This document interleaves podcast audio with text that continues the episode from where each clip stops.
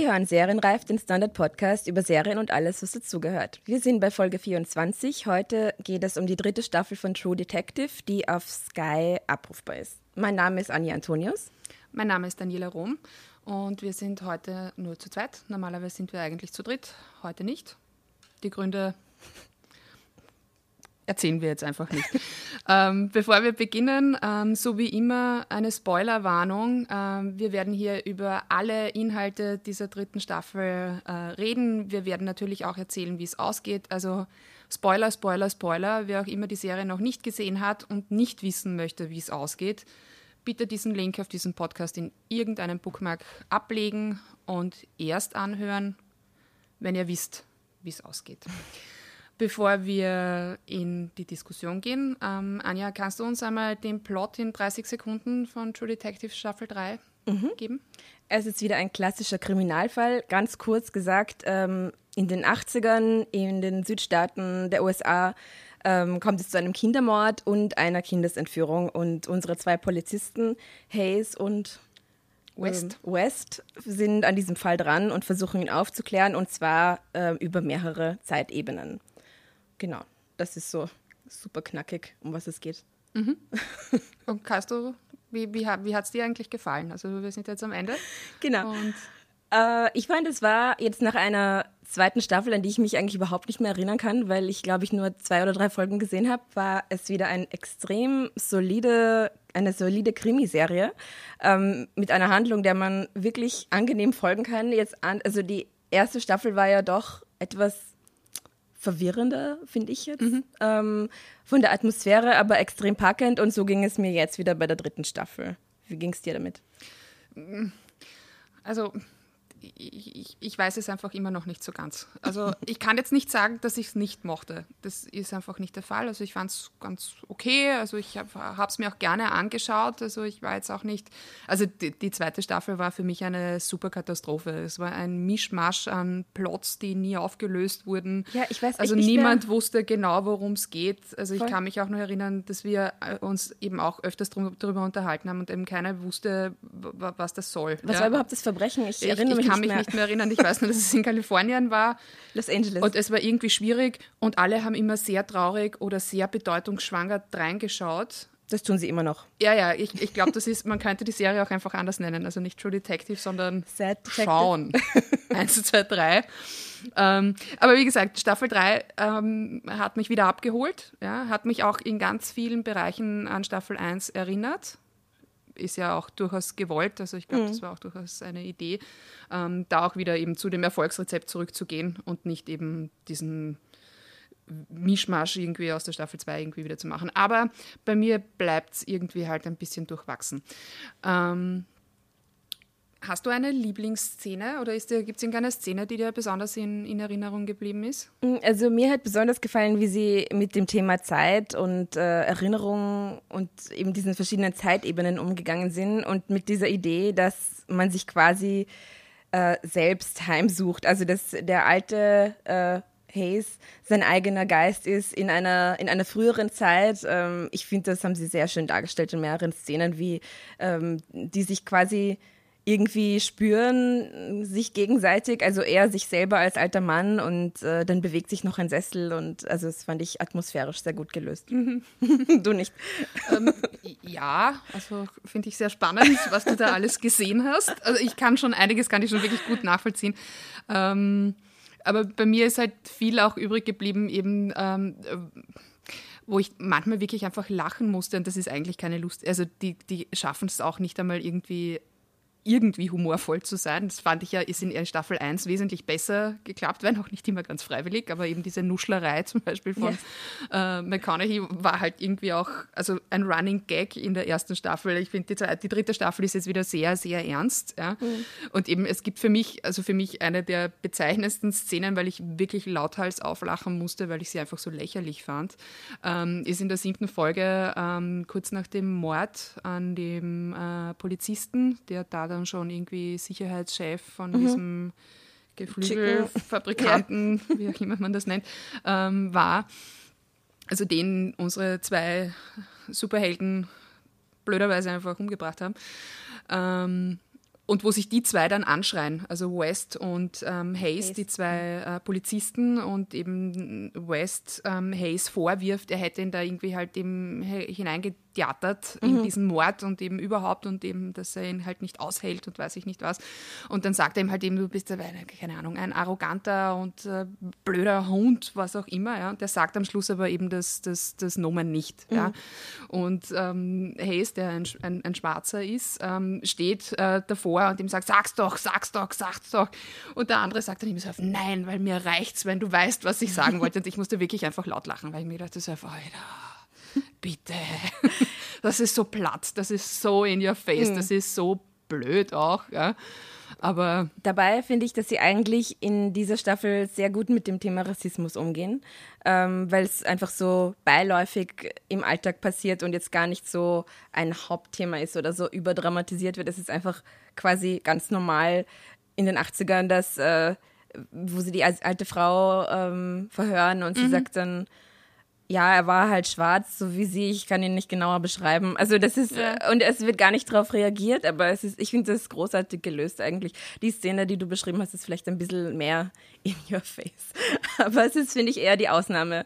Ich, ich glaube, das haben sie ganz gut gemacht. Generell. Ja, das, das, das stimmt schon. Und eben, ich, ich habe ja eben auch nachgelesen, eben, dass die Rolle von äh, Wayne eigentlich mit einem Weißen besetzt hätte werden sollen. Also es, im Drehbuch war es eigentlich mhm. nicht vorgesehen. Ähm, und dass ähm, Mahershala Ali, ich hoffe, ich, ich spreche den Namen richtig aus, ähm, den ähm, Serienmacher Nick Pizzolato davon überzeugt hat, eben, dass er es gut finden würde, wenn er diese Rolle übernimmt. Also ich glaube, er hätte eigentlich für irgendeine Nebenrolle, welche auch immer, vorgesprochen.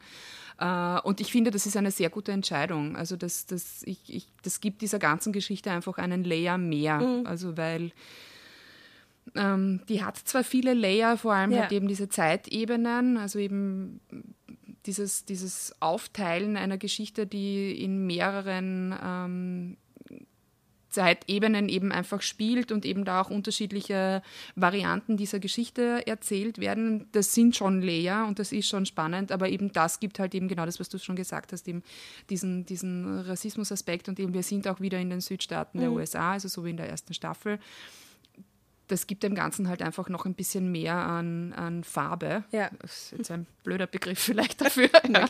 Okay. Aber ja, du weißt schon, ich was weiß, ich meine. Ich weiß, was du meinst. Ich weiß, was du meinst. Ähm, wie fandest du in dieser Staffel die Frauenfiguren eigentlich? Weil da gab es ja in den letzten Staffeln doch Kritik, also besonders in der ersten. Mhm. Ich, ich finde grundsätzlich eben, sie haben was gelernt. Also das, hatte ich, das Gefühl hatte ich schon, aber bei all dem Müll, der in der zweiten Staffel passiert ist, schon in der zweiten Staffel.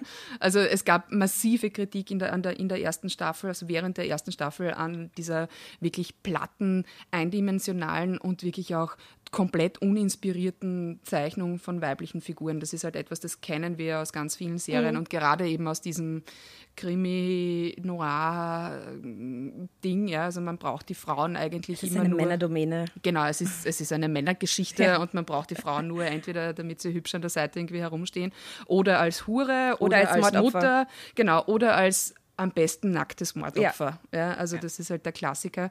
Da haben sie was dazugelernt. Also mhm. ich finde, das ist, in, ist ich, ich fand es in der dritten Staffel tatsächlich, also sie kriegen mehr Raum, diese Frauenfiguren, sie haben auch mehr, ähm, mehr Aspekte, die sie abdecken. Am Schluss habe ich mir aber dann doch ein bisschen schwer getan, weil eben eigentlich, eigentlich wird es dann wieder irgendwie schwierig. Ja. Was genau meinst du?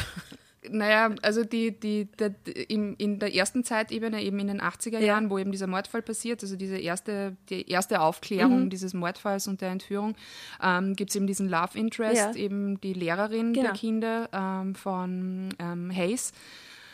Ähm, und wir lernen dann eben immer, also je, je, weiter die Serie voranschreitet und vor allem eben auch aus den anderen Zeitebenen, dass wir uns nicht ganz sicher sind, wie ernst sie das alles mhm. meinte. Mhm.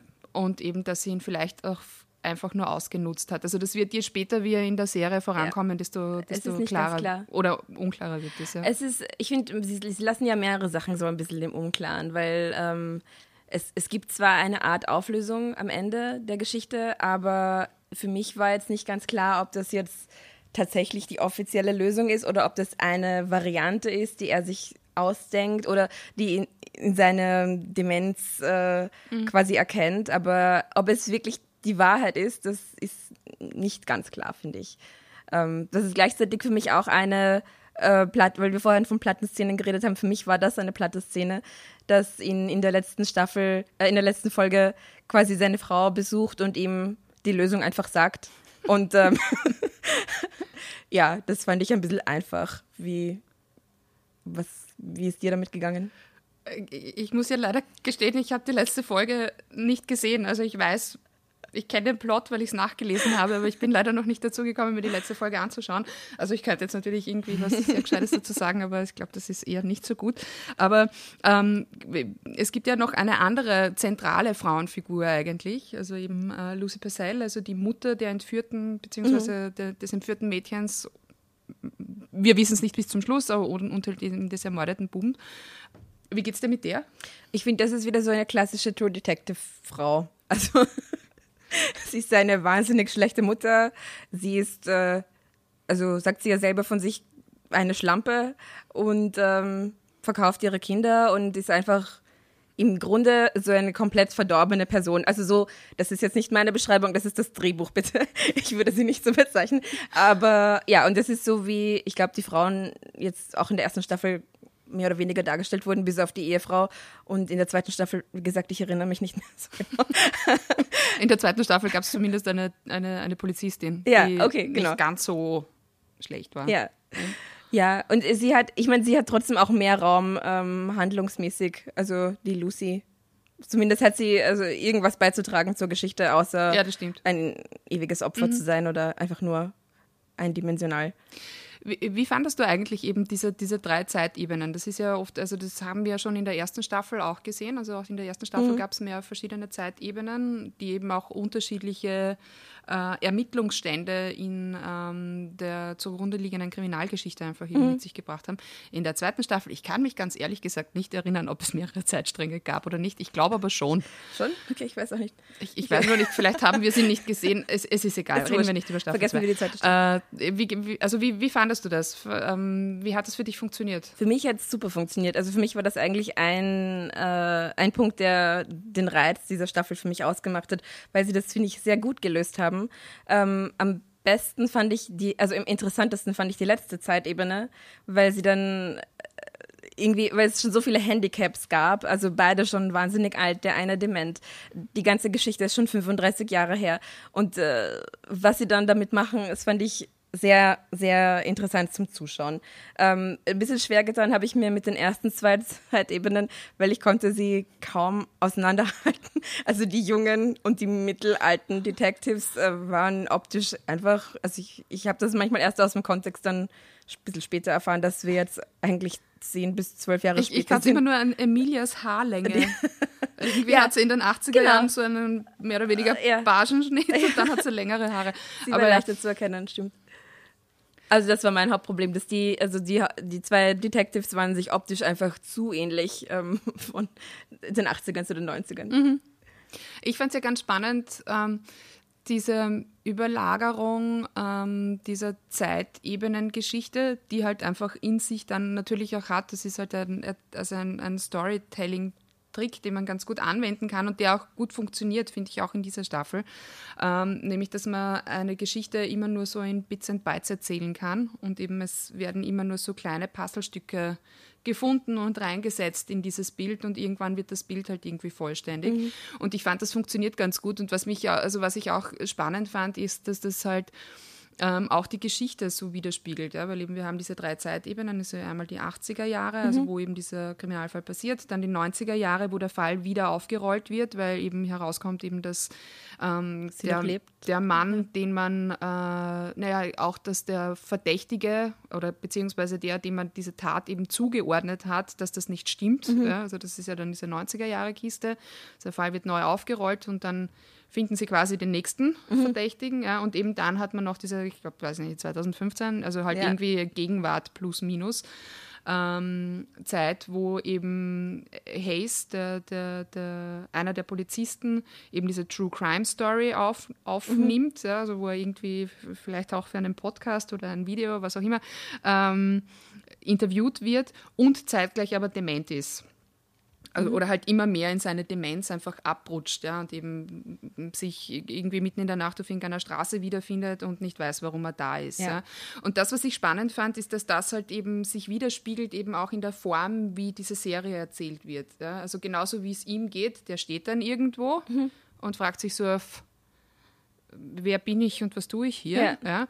Und irgendwie geht es mir auch als Zuseherin immer so. Ja? Also ich kriege immer irgendwie so einen kleinen, einen kleinen Ausschnitt dieser Geschichte und frage mich so auf, was heißt das jetzt? Ja. Warum bin ich jetzt hier? Warum bin ich jetzt wieder in den 80er Jahren? Warum? What? Genau. Also da gibt es eine ganz schöne Szene, weil eben das ist natürlich etwas, das muss man sagen, das hat funktioniert auch jetzt in dieser dritten Staffel. Es ist halt ästhetisch wirklich wahnsinnig schön. Mhm, ja, das ist auch das schön stimmt. gemacht. Das ist wirklich einfach Kunst, was da zum Teil eben auch an Bildern oder dieser Vorspann ist auch wieder einfach großartig. Ja, jedes ja. Mal, oder? Also sogar genau. in der genau. zweiten Staffel. Die Musik ist super. Also mhm. eben diese, diese oberflächlichen Dinge können die halt einfach. Also das ist einfach gut. Und da gibt es eine Szene, ich glaube, es ist auch in der siebten Folge, bin ich mir jetzt nicht ganz sicher, ähm, wo Hayes ähm, in den 90er Jahren, glaube ich, eben oder sogar in den 2015, es ist aber auch wurscht, jedenfalls in einem Auto sitzt und in einen Rückspiegel schaut mhm. und dann gibt es einen Schnitt ja.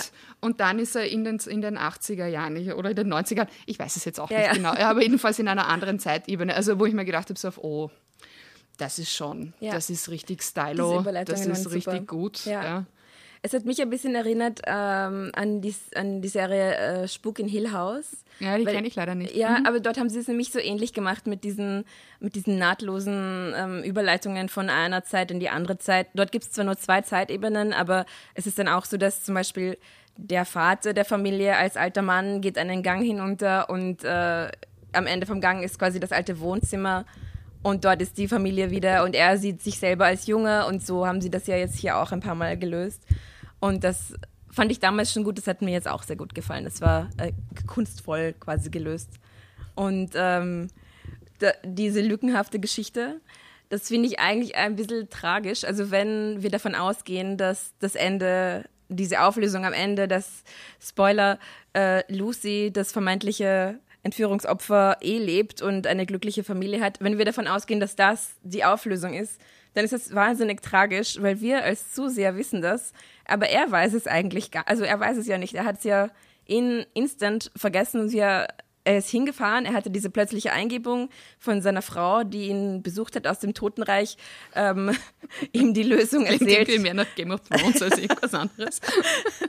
Dann fahrt er dahin zu dieser Adresse ähm, und sieht Lucy, aber er vergisst sofort wieder, warum er da ist. Mhm. Und wir als Zuseher könne davon ausgehen, dass sie es ist und dass alles eh irgendwie ein Happy End hat, aber es ist gleichzeitig ein sehr tragisches Happy End, weil er wird es nie erfahren und alle, die an diesem Fall gearbeitet haben. Ja, aber was ich ja nicht so schlecht finde, beziehungsweise ich weiß eigentlich, ob es eine vierte Staffel geben wird. Ich es weiß ist, es ehrlich gesagt Ich glaube, es ist noch nicht ganz klar. Ja. Mhm. Ähm, es ist ja auch in der siebten Folge, ich komme irgendwie immer wieder auf diese, aber das war auch so ein Plot-Twist in dieser siebten Folge. Also da, also es, mir war ein bisschen langweilig so in der Mitte drinnen. Was? Ja, weil ich mir gedacht habe, so, hm, ja gut, Zarzahn, ja, es könnte jetzt irgendwie auch irgendwie was passieren. Und dann war die siebte Folge halt tatsächlich die, wo dann eben vieles einfach irgendwie klarer wurde. Mhm. Und da gibt es eben auch die Szene, äh, wo ähm, in den 90er Jahren, wo sie dann, ich weiß gar nicht mehr, mit wem sie da sprechen, aber wo ein Zeitungsbericht hergezeigt wird, der die beiden Polizisten aus der Staffel mhm. 1, kannst du dich erinnern? Ja. Aus der Staffel 1 zeigt eben und eben, es heißt dann eben, ich glaube, es ist im Zuge dieser ähm, ähm, Aufzeichnungen, oder? Dieses True Crime ja. irgendwie Ding.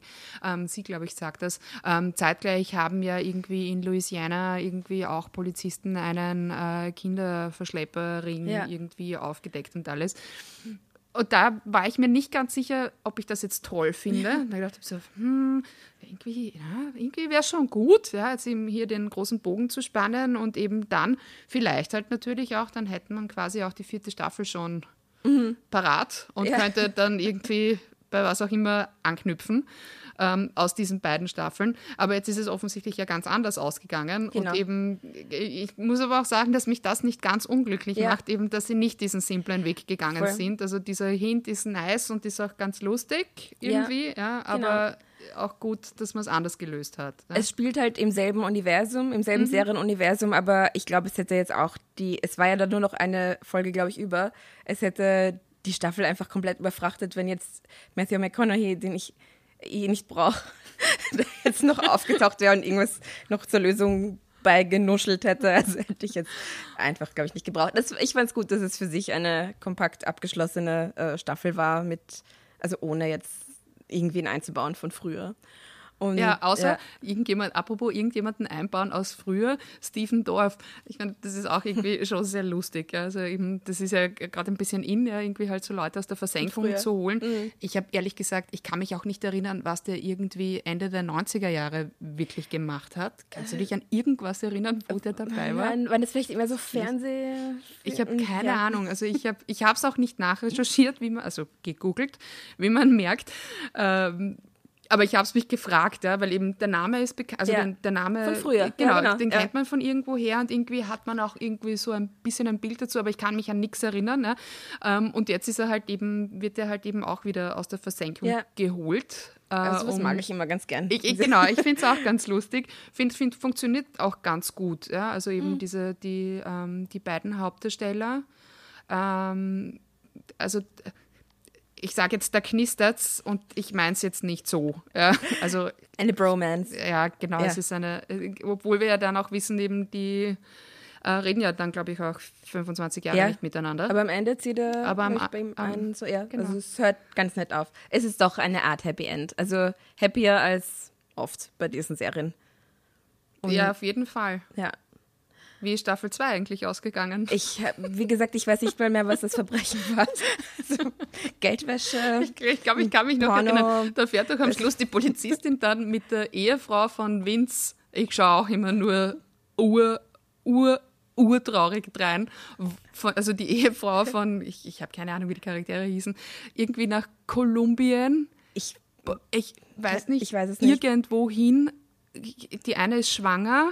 Ich, ich, ich habe es auch noch so ganz dunkel in Erinnerung, aber ich kann mich noch erinnern, wie ich davor gesessen bin und wirklich nur den Kopf geschüttelt habe und mich gefragt habe, so wo rennt sie eigentlich den ganzen Tag dagegen? Das gibt es ja nicht. Was, was, was ist das? Äh, was, wohin geht diese Geschichte? Zu dem ja? Zeitpunkt war ich schon ausgestiegen. Ah ja, ich, ja. ich beneide dich ein bisschen, dass du es nicht bis zum Ende angesehen hast.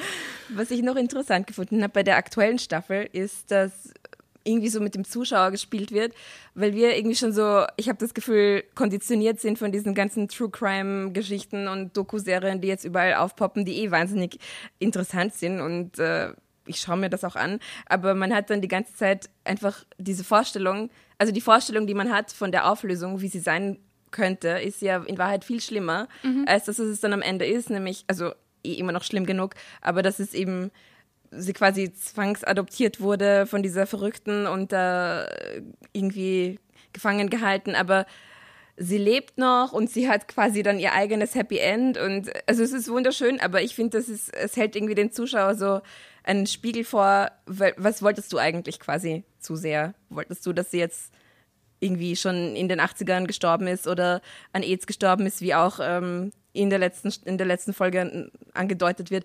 Also ich fand das ganz interessant. Und ich glaube auch, dass sie diese Aufnahmen machen für dieses True Criminal ja. äh, Serie in der Serie. Ähm, ja, ich glaube, das war ein, ein Hinweis an uns. Dass wir es uns eigentlich nicht anschauen sollen, oder was? Naja, dass wir vielleicht ein bisschen ähm, zurückkehren sollten von diesem, dass wir immer das noch schlimmer haben wollen und noch, noch einen schrecklicheren Ausgang mhm. und es noch düsterer haben wollen. Und äh, es geht auch so eigentlich. Und mhm. es ist mhm. immer noch eine gute Geschichte. Ich musste ja beim, beim Schauen jetzt neben von True Detective immer wieder an Sharp Objects denken, als im Sommer gelaufen mhm. ist.